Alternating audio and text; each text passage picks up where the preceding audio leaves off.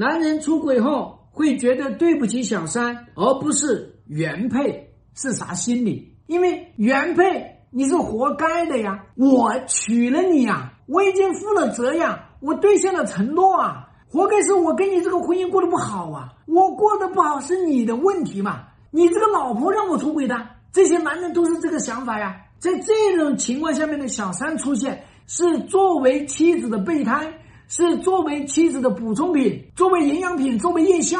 他觉得我没有全心全意去爱他，我没有给他婚姻，我没有给他名分，我让他去承受了婚外情的一个骂名。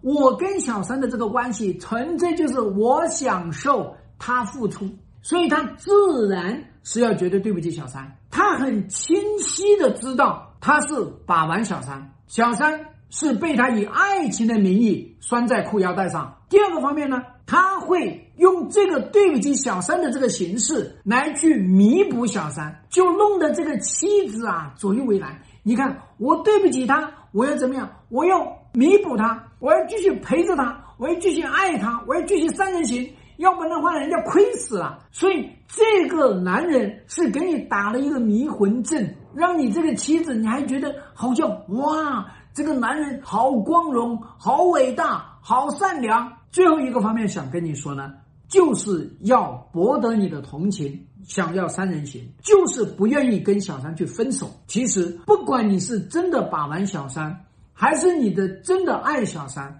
你只要你没有坚定的要去离婚，你就应该坚定的跟小三分手。所以，咱们妻子要做的事情是跟这个男人开战。